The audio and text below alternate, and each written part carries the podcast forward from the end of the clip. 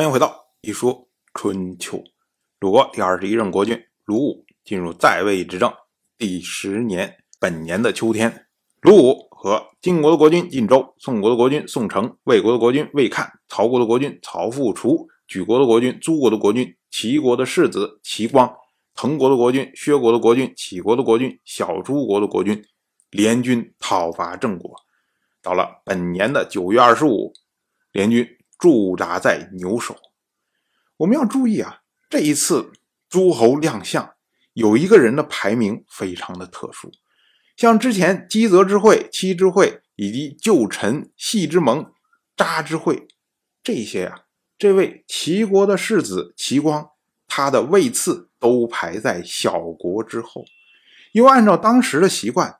诸侯的嫡子如果受命于天王，那么他代替国君出席的时候，是以国君爵位降一等来看待。比如说，就像齐国，他是侯爵国，所以国君出来呢，是以侯爵的身份，然后来对待。那他的世子像齐光，他出来的时候，就以侯爵降一等，以伯爵的身份来对待。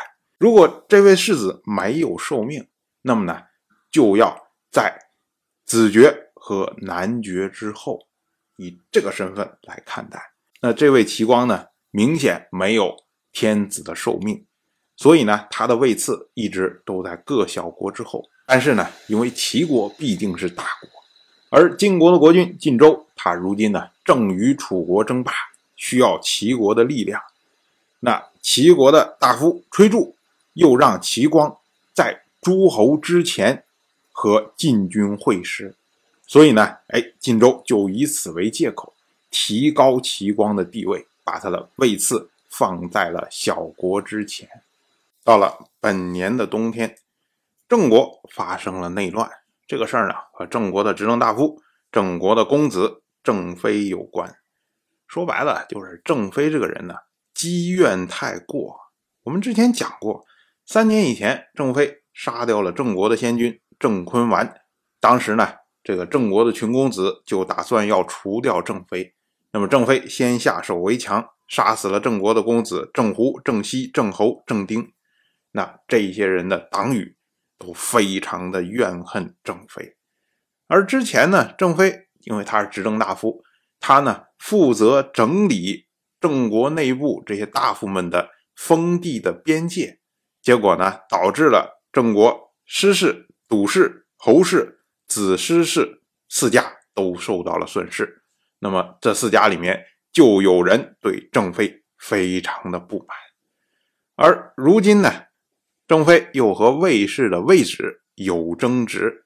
在诸侯联军讨伐郑国的时候，当时呢，郑飞减免了魏止统帅兵车的数量。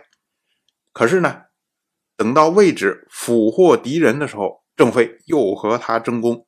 他压制魏止说：“你的兵车太多，不合规制，所以呢，不允许魏止参加献俘。”我们要说啊，按照春秋时代的习惯，你看打赢了敌人，应该是在国内向自己的祖宗、向自己的祖庙献俘。那如果打赢了外族呢？哎，可以向自己的盟国、向天王哎献俘。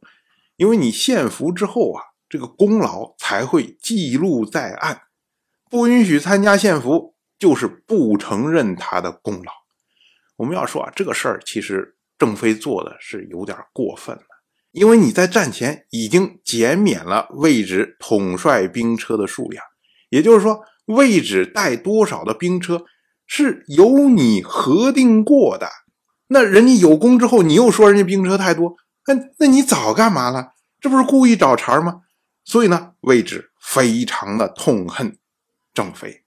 由此呢，这魏氏、司氏、笃氏、侯氏、子司氏五族联合起来，然后呢，聚集了对郑妃不满的人，凭借郑飞之前杀掉的郑胡、郑西、郑侯、郑丁他们这些人的党羽，一起作乱。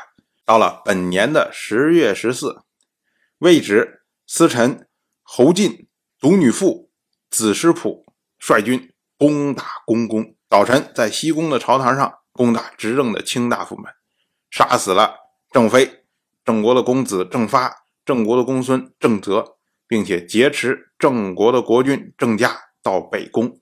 那么郑国的公子郑家预先知道这件事情，所以呢能免于死难。